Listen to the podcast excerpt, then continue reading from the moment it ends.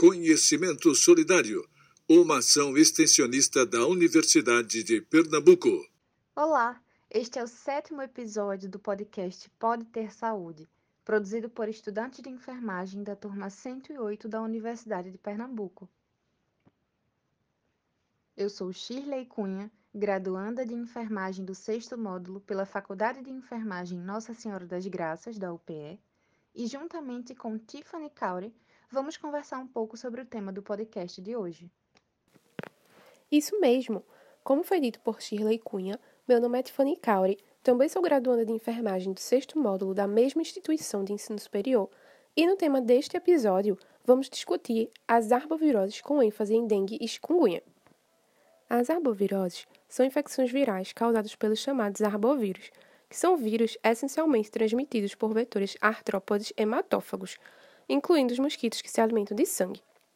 As arboviroses de maior interesse na população brasileira são dengue, chikungunya, zika e a febre amarela. Essas são doenças epidêmicas transmitidas pela fêmea adulta do mosquito Aedes aegypti. Dentre as 545 espécies de vírus existentes, estima-se que 150 podem causar doenças infecciosas nos seres humanos. E aliado a isso, o crescente aumento no número de casos dessas arboviroses está diretamente associado à ampla disseminação das populações do Aedes aegypti. Nesse contexto, as arboviroses têm representado um grande problema de saúde pública nas Américas. No Brasil, por ser um país em sua grande maioria de clima tropical, apresenta ambientes muito favoráveis à manutenção e circulação dos vetores. Vinculado a isso, a população brasileira também contribui para a criação de habitats dos mosquitos em suas residências, quando, por exemplo, há locais com água parada, como pneus, garrafas, reservatórios de água em geral, que favorecem a desova e o crescimento desses vetores. Por essa razão, é de extrema importância a prevenção contra a disseminação deles. Atrelado à questão da disseminação, ainda há outros fatores que também contribuem para o surgimento das arboviroses no Brasil. Dentre eles estão as mudanças climáticas, o desmatamento e a ocupação desordenada de áreas urbanas. Vale salientar que ainda existem os problemas como a falta de saneamento básico, de políticas públicas de urbanização, baixo nível socioeconômico, bem como o abastecimento hídrico deficiente, que favorecem a proliferação dessas arboviroses. Segundo estudos abordados por Silva et al., as arboviroses mais reincidentes são a dengue e a chikungunya. Devido ao ambiente propício e à exposição de pessoas em áreas urbanas, periurbanas e rurais, notou-se o aumento no índice de infecção. Por esse motivo, o Brasil, um país emergente, ainda permanece na lista dos países que enfrentam recorrentes epidemias nos últimos 30 anos. Referente aos dados epidemiológicos, foi notificado no ano de 2018, pela Secretaria Estadual de Saúde de Pernambuco, mais de 15 mil casos de dengue, o que representou um aumento de quase 23% em relação ao mesmo período de 2017. Já referente à chikungunya, os casos correspondem a uma redução de 42,2% em relação ao mesmo período de 2017. Diante disso, segundo Mourão et al., a literatura científica investiga os impactos da recorrência dos casos, caracterizando-os pelos diferentes sorotipos do vírus da dengue, que são o DENV 1, 2, 3 e 4. Todos eles podem causar tanto a forma clássica como também a forma grave da dengue.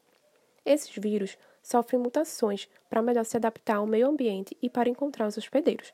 Ou seja, pelo fato do ser humano criar imunidade ao vírus, o mesmo passa por mutações para se manter ativo no hospedeiro. Entretanto, o vírus que causa chikungunya apresenta sorotipo único do vírus de RNA e está sujeito a apresentar altas taxas de mutação devido a uma enzima que pode cometer erros em seu processamento. Dada a natureza desses vírus, aos rápidos ciclos de replicação, ao potencial epidêmico que adquirem, às possíveis mudanças de transmissibilidade, dentre outros fatores, geram-se variantes genéticas, podendo assim alterar a forma com que eles se comportam no vetor e no homem. Portanto, frente a essa problemática de arboviroses, torna-se imprescindível investir em práticas de promoção e de prevenção em saúde, dando destaque à educação ambiental como uma estratégia para enfrentar esse problema, pois a ocorrência dos casos é consequência de hábitos inadequados da própria sociedade, como também associados às condições ambientais desfavoráveis. Então, diante disso, é possível construir, utilizando a educação em saúde, os princípios de uma sociedade sustentável, incentivando mudanças culturais e sociais que favoreçam a melhoria da situação socioambiental. Cabe salientar também que, diante do contexto atual das políticas de saúde, a educação em saúde ela é utilizada como uma importante estratégia para a promoção e prevenção em saúde, visto que, após anos de utilização de estratégias isoladas, que infelizmente têm se mostrado pouco eficazes, entende-se que a melhor maneira para controlar a transmissão da dengue e da chikungunya é através de uma estratégia multidisciplinar, contando com a participação das esferas governamentais e da própria população. Diante desse cenário, destaca-se o papel do enfermeiro frente aos profissionais de saúde, visto que ele é responsável por diagnosticar os problemas mais relevantes no ambiente da saúde e, dessa forma, consegue desenvolver ações com o objetivo de promover a resolução de problemas através de práticas de educação em saúde a partir das próprias necessidades da comunidade. Além disso, o enfermeiro é um profissional capacitado para promover o desenvolvimento de estratégias de ensino e saúde que possibilitam mudanças comportamentais na comunidade. Então, para iniciarmos a nossa conversa, temos a grande alegria de convidar a enfermeira Fernanda Luna de Oliveira, ela que é enfermeira sanitarista, trabalha pelo projeto da AHF AIDS Healthcare Foundation no ambulatório DIP adulto e DIP infantil e que tem muito a contribuir com essa temática tão relevante e atual para a nossa sociedade. Fernanda, seja bem-vinda. Isso mesmo. Seja muito bem-vinda, Fernanda. Estamos muito felizes de ter você aqui conosco nesse podcast. Olá, gente. É um prazer estar aqui com vocês. Muito obrigada por esse convite. E vamos lá debater sobre esse tema. Fernanda, qual o principal vetor que transmite a dengue e a chikungunya? Existem outros vetores que também podem transmitir? Então, a gente tem os dois vetores, né, que podem transmitir a dengue e a chikungunya. Porém, o que a gente tem mais de vetor principal, que é mais comum no Brasil, que é o único que realmente a gente tem taxa de transmissão, é o Aedes aegypti, né, que é o principal vetor e tal. A gente tem incidência, né, do Aedes albopictus em países asiáticos, mas como não é o caso do Brasil, a gente tem como vetor principal o Aedes aegypti.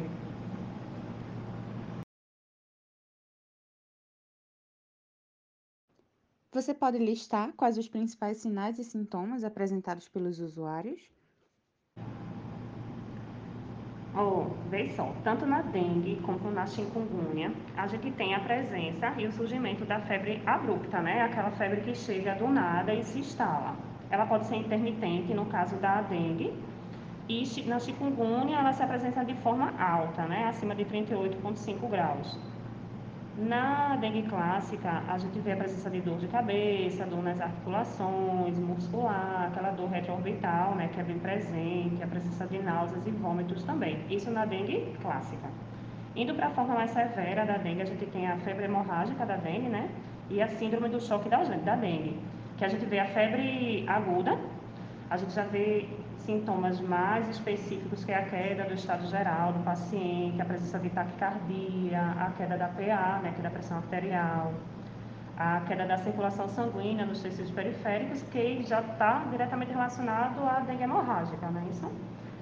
Na chikungunya, a gente tem toda essa apresentação de febre, dor muscular, dor nas articulações, dor de cabeça, o exantema que também é presente na dengue, presente na dengue clássica, mas a gente tem como principal foco são as dores das articulações, né, e a presença de edema nos, nos membros superiores e inferiores, nas mãos e nos pés, tornozelos.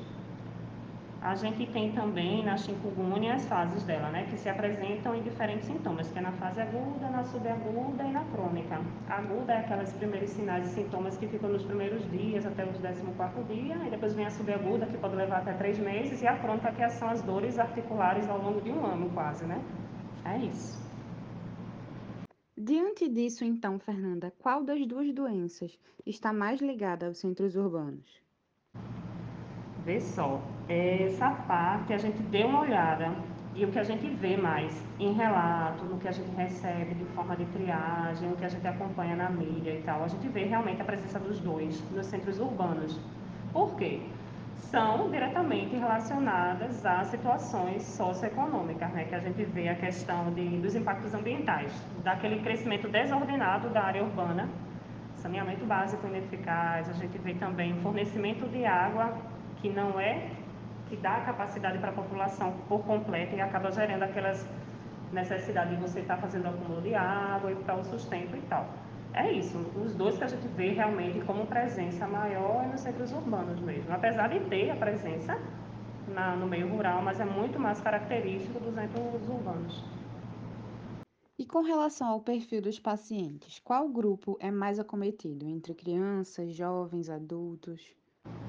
A gente consegue ver a procura maior dos adultos nos serviços de emergência e urgência, principalmente aqueles que têm a fase mais aguda, que tem a, a, a sintomatologia muito mais exacerbada, são os adultos, que geralmente são correlacionados a comorbidades. Então a gente consegue direcionar assim um público maior da parte adulta, mas não minimizando realmente a busca de idosos e crianças, a procura dos serviços. Fernanda, o método de diagnóstico é o mesmo para as duas doenças ou há diferença?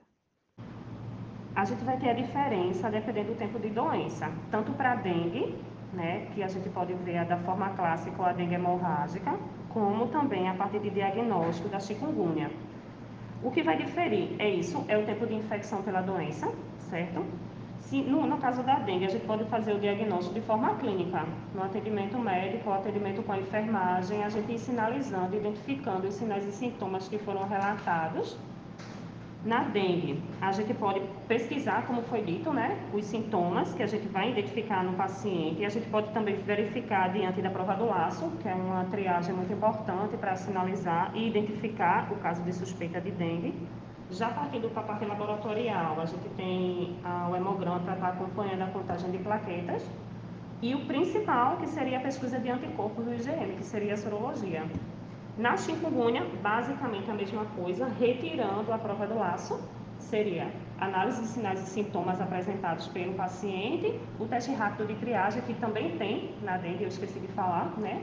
E a pesquisa de anticorpo do IgM, também coletado por parte da sorologia, para a gente realmente fechar o diagnóstico clínico. É isso. Caso o indivíduo esteja apresentando esses sintomas que você listou, onde ele pode encontrar tratamento? Para o tratamento, né, a gente tem que procurar os centros de saúde. A gente pode começar pelas unidades básicas, dependendo da seriedade do caso, né? As unidades básicas e caso venha a ser uma sintomatologia muito além, você tem que procurar o serviço de urgência e emergência que a gente tem como porta de entrada as UPAs. E por falar em tratamento, qual ou quais medicações são mais usadas? O tratamento é o mesmo para ambas as doenças? Essa parte do tratamento, em relação às medicações, a gente tem que ter um cuidado, né? Na hora de passar, prescrever e analisar qual é o mais indicado. Por quê? Não tem medicamento, como todos já sabem, para tratamento antiviral específico, tanto para dengue como para chikungunya. Né? A gente vai tratar realmente a parte do suporte sintomático do que o paciente vai estar apresentando. Se é febre alta, aguda, né? a gente vai tratar com antitérmico. Se está apresentando a parte da desidratação, a gente vai orientar a hidratação oral, mas tudo de forma oral e antitérmico caso seja só apresentado a febre aguda. A parte para os tratamentos e de âmbito hospitalar vai ser analisado pelo médico durante a avaliação clínica e para verificar depois dos exames laboratoriais qual a necessidade de ser tratada. Então, assim, essa parte medicamentosa a gente se baseia apenas em tratar os sintomas que estão sendo apresentados pelos pacientes por não ter uma medicação específica, né, para ambas, nem dengue nem a chikungunya. Fernanda, sabemos que existem sequelas é, deixadas por essas doenças. Qual das duas apresenta maiores sequelas nos indivíduos? Definitivamente não, né? A gente tem a chikungunya de forma aguda, como eu já tinha falado, a subaguda e a crônica, que leva um período de até um ano com as dores articulares. E a dengue, na sua forma clássica, a gente tem um período de recuperação menor. Se a gente tem uma apresentação de sintomas entre 7 e 10 dias, a gente vê uma condição clínica e física no máximo em torno de 30 dias. Isso falando da dengue clássica. Mas a, a chikungunya realmente tem esse período de recuperação na sua forma crônica mais prolongada, em torno de um ano. Qual o tempo que o indivíduo leva para se recuperar da dengue? Esse tempo de recuperação é o mesmo também nos casos de chikungunya? A gente tem como característica real a chikungunya, né, que a gente vê e acompanha pacientes que têm o diagnóstico e já se trata há um tempo e permanece com dores articulares há mais de um ano, Como exemplo, a gente acompanha uma paciente no ambulatório de HIV que teve a chikungunya e que ainda persiste com as dores articulares nos membros inferiores e nos superiores e tem a necessidade até de um acompanhamento com a equipe de reumatologia do hospital por ser dores tão intensas que ela não consegue nem ter as atividades laborais retomadas ao seu dia a dia. Com certeza seria chikungunya mesmo. Entre essas duas arboviroses, dengue e chikungunya, qual apresenta maior índice de mortalidade? índice de mortalidade segue à frente, como sempre, a dengue, né? Na sua forma mais grave. Apesar de, no último boletim, 2021, a gente ter tido uma redução de quase 50% do índice de mortalidade comparado ao ano passado, a gente ainda tem a presença real da taxa de mortalidade à frente com a dengue. A chikungunya a gente não tem tanto esse valor. Fernanda, sabemos que o papel do enfermeiro, no que diz respeito à prevenção, está diretamente ligada à educação e saúde, não é mesmo ofertada à população. Com relação a isso, você pode nos informar quais os principais meios de prevenção para essas duas arboviroses? Aquele que a gente sempre bate na mesma tecla, falando da prevenção dos criadores, né? A gente tem que se preocupar de, de, de hábitos simples e práticos do nosso dia a dia, que a gente tem que evitar a proliferação da larva, dos mosquitos, né? tentando ao máximo fazer o nosso papel e cobrar dos que estão próximos a gente, a nossa vizinhança, a nossa comunidade, fazer sempre essa vigilância e essa cobrança de não deixar tonéis, baldes, jarros com água acumulada, está sempre fiscalizando essa parte de pneus, a parte das plantinhas para não deixar o acúmulo de água e também, além da gente fazer essa vigilância, transparecer e falar incansavelmente, diariamente, para nossos colegas, para os pacientes que a gente está aqui no dia a dia, porque realmente essa taxa ela demora a baixar e como é um problema política de saúde pública, é uma coisa que a gente não pode deixar de falar, nem de falar e de falar.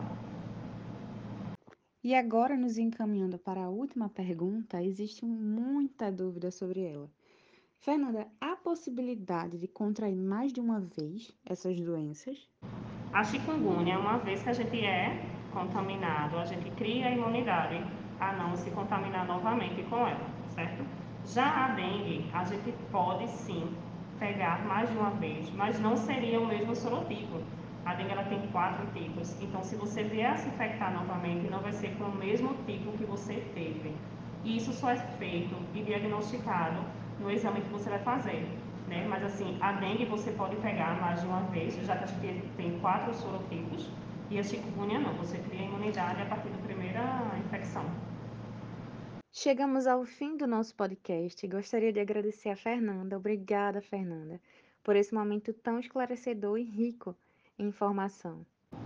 Então, gente, obrigada pela oportunidade de participar do podcast. Agradeço ao grupo por ter procurado a enfermeira do ambulatório de IP adulto. tá aqui mais ligada às ISTs, mas nunca é perda de tempo, pelo contrário, a gente tem que estar sempre relembrando das situações que já fazem parte do cotidiano da gente, que é a dengue e a chikungunya. E é isso, estou aqui disponível para outros momentos. Beijo para vocês, viu? Gostaria de agradecer mais uma vez a enfermeira Fernanda por ter aceitado o nosso convite. Ficamos muito felizes com a sua participação, além das orientações da professora Maria Beatriz Araújo e a atenção de todos os ouvintes. E com isso, pessoal, esse foi o nosso sétimo episódio do podcast Pode Ter Saúde e fiquem ligados nos próximos episódios.